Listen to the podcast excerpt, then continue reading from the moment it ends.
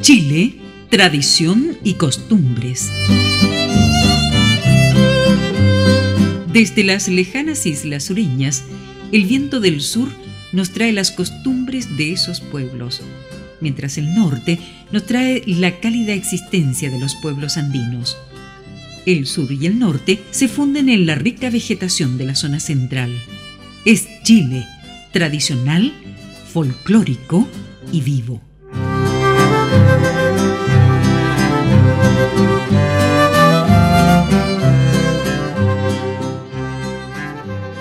El programa de hoy está dedicado a la folclorista Violeta Parra, en referencia a una etapa muy importante de su vida, según lo narra la historiadora Patricia Cerda en su obra Violeta y Nicanor, publicada en el año 2018 por Editorial Planeta.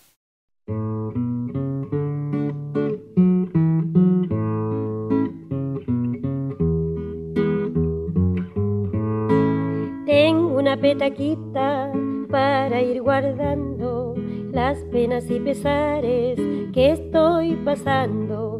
Tengo una petaquita para ir guardando las penas y pesares que estoy pasando. Pero algún día, pero algún día abro la petaquita, la yo vacía. Pero algún día, pero algún día abro la petaquita, la yo vacía.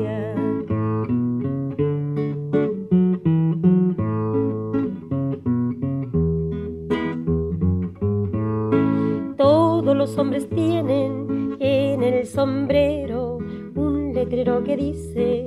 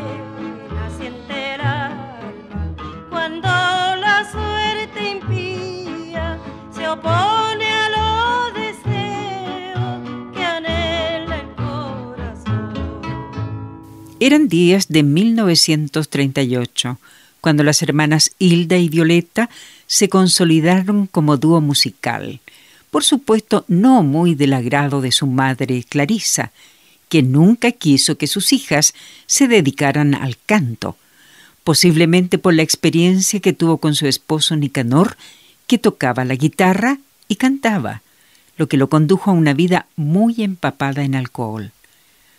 Las hermanas Parra como se llamó el dúo, no solo cantaban en el restaurante que manejaba la madre, sino también en dos locales del barrio Matucana de Santiago, El Popular y El Tordo Azul.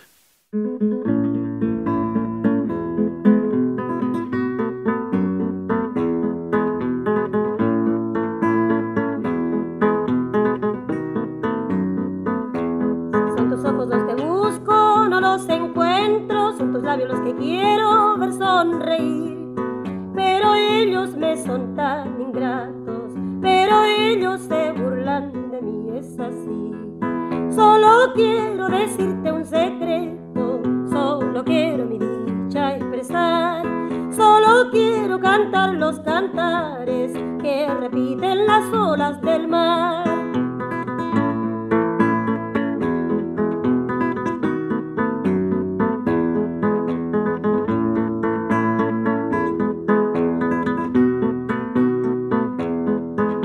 Tú me diste, yo lo conservo, grabado en mi memoria siempre estará. Un recuerdo del alma te pido, no me olvides, no te olvidaré, es así. Solo quiero decirte un secreto, solo quiero mi dicha expresar. Solo quiero cantar los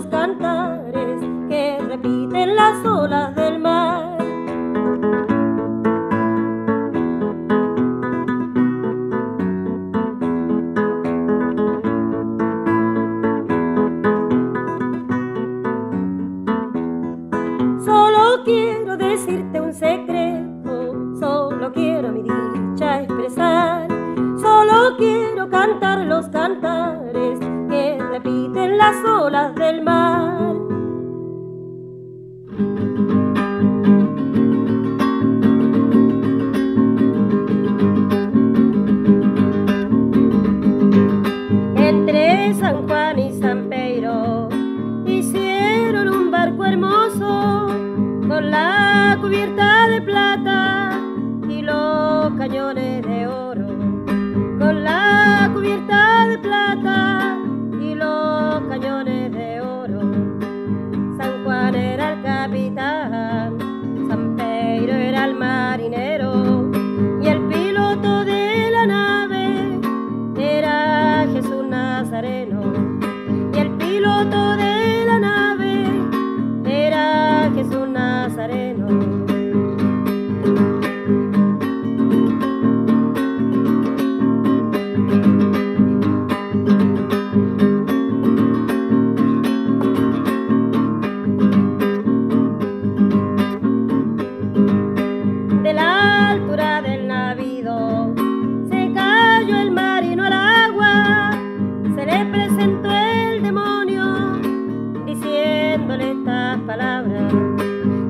presentó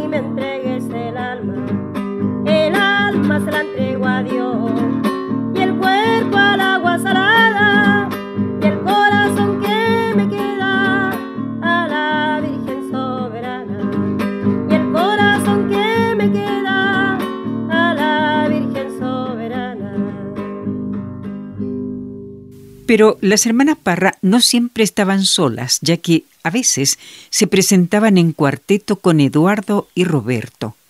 Pero solo a veces, porque Roberto siempre fue demasiado informal. De repente aparecía y de repente desaparecía por semanas. Heredó el estilo bohemio del padre. Su madre, Clarisa, lo regañaba con las mismas palabras y el mismo tono con que antes regañaba a su marido, ya por ese entonces fallecido. Para los hermanos era como un recuerdo muy especial cuando la escuchaban decir, otra vez llegó curado este quebrantahuesos.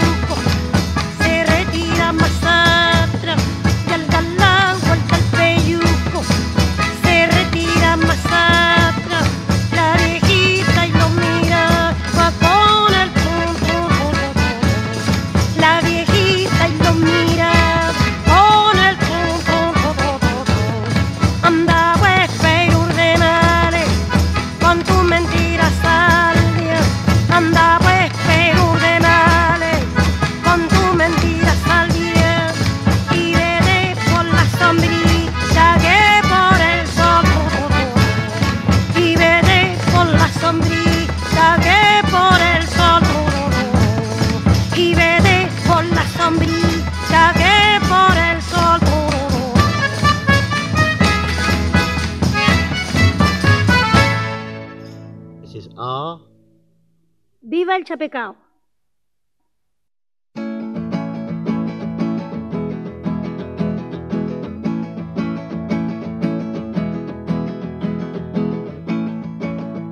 Abrevea ese cuento si el instrumento querís tocar. Gánate a este otro lado que el chapecao ya va a empezar.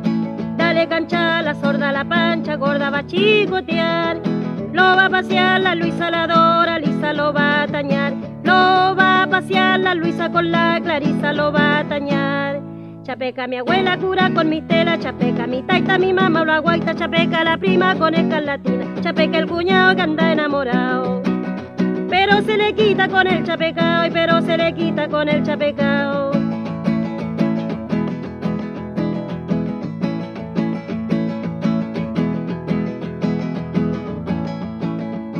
Le dije Stanislao, si andáis ladeado, sufrís de amor.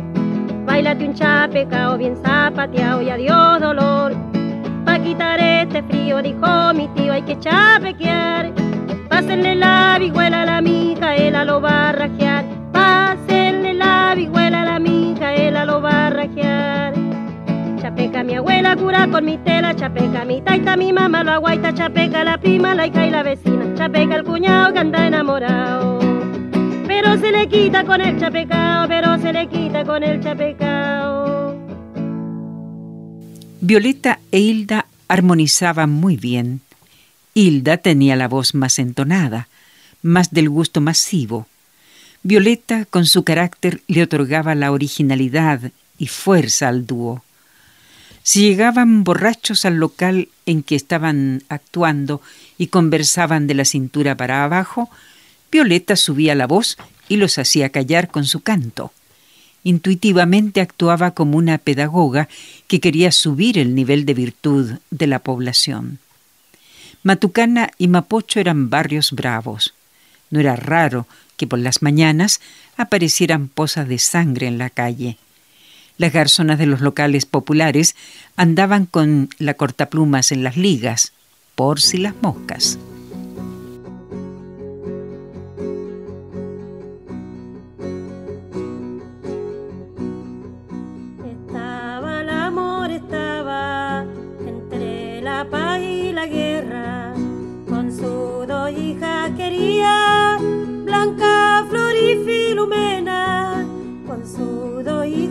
Rentería, Blanca, Flor i Filomena.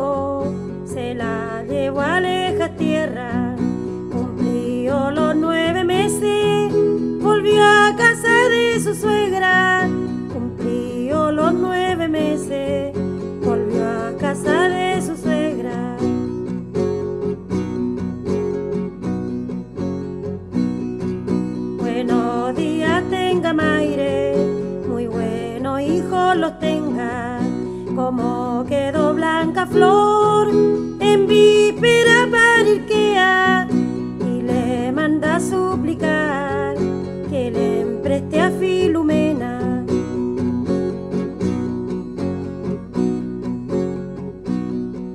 Como la de llevar hijo, siendo muchacha doncella,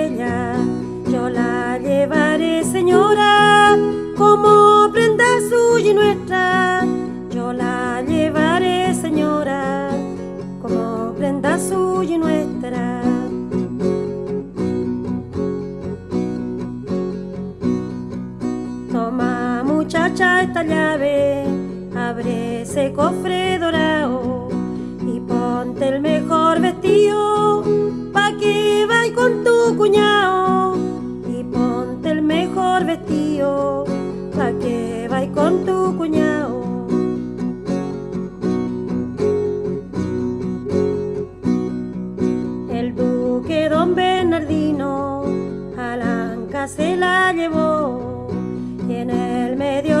Camino su pecho le descubrió.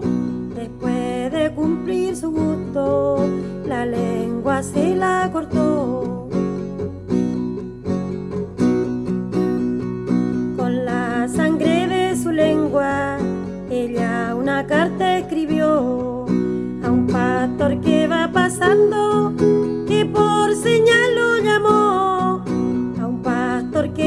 pasando, por señal lo llamó.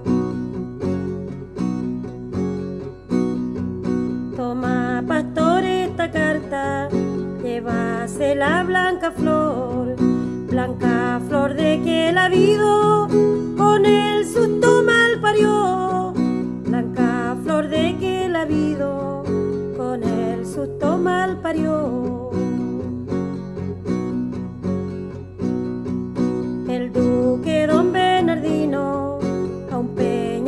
Se arrimó, que lo hizo diez mil pedazos y el diablo se lo llevó, que lo hizo diez mil pedazos y el diablo se lo llevó. Tanto el popular como al restaurante Tordo Azul llegaban ferroviarios que trabajaban en la casa de máquinas de los ferrocarriles del Estado. Uno de ellos fue Luis Cereceda, que hizo muy buenas migas con Violeta, aunque era dos años menor que ella, a quien le gustó su desplante y ciertas vehemencias de hombre de izquierda. Hablaba de asuntos concretos, el naciente Frente Popular y la Revolución Rusa. Violeta también sentía distancia hacia la burguesía y veía que la población del país crecía, no así las oportunidades de los individuos para desarrollarse y ser un aporte real a la sociedad.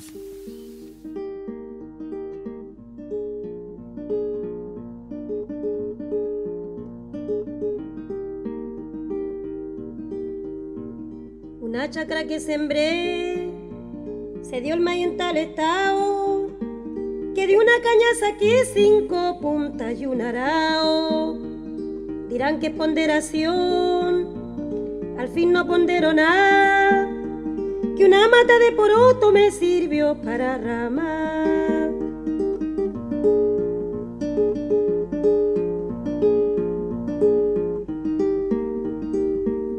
Una vaca que tenida, ya cansada del buscarla, al cabo la vine a hallar debajo de la mata hecha. Y los capé de poroto, la tenidan aplastar. Y los capé de poroto, la tenidan aplastar.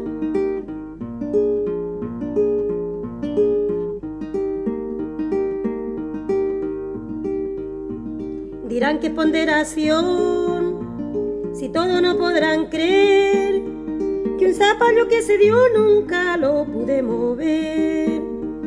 Pedí tres yuntas de güeyes que me lo fueran a traer. Pa' levantar el zapallo sin barreta mandé a hacer.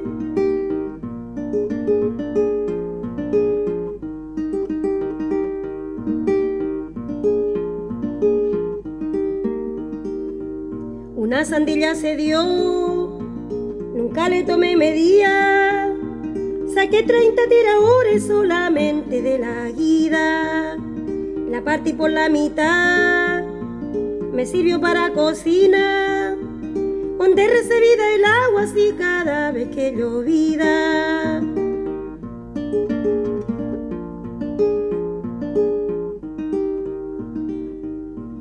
Viva la noble compañía, cascarita de quillay.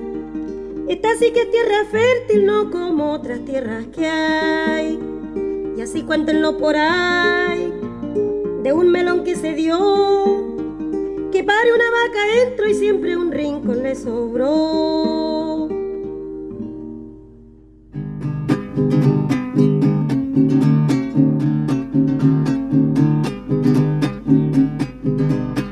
Arréglate, Juana Rosa, que llegó una invitación. Mañana trillana yegua en la casa de la Asunción. Te pones la bata nueva trenza una flor. Tenés que andar buena moza por si pica el moscardón. Tení 25, Rosita y Rosa, va y pa' solterona. Debí de pensar, va y bien en polva, te pones carmín y ahora palera contenta y feliz, va y bien en polva, te pones carmín y ahora palera contenta y feliz.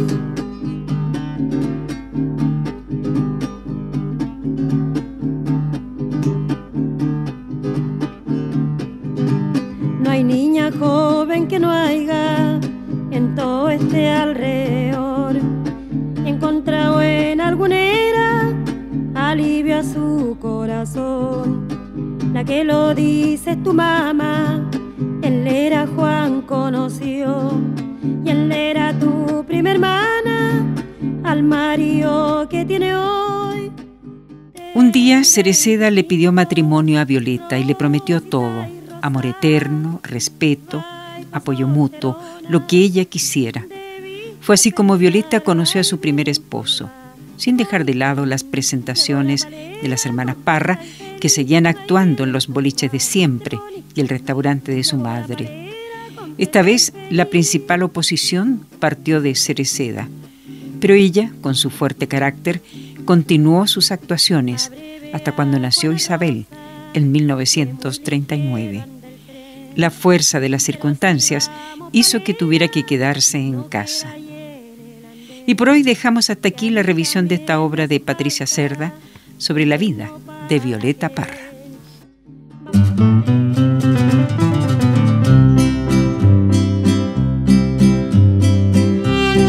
Chile, tradición y costumbres. Desde las lejanas islas sureñas, el viento del sur nos trae las costumbres de esos pueblos, mientras el norte nos trae la cálida existencia de los pueblos andinos. El sur y el norte se funden en la rica vegetación de la zona central. Es Chile, tradicional, folclórico y vivo.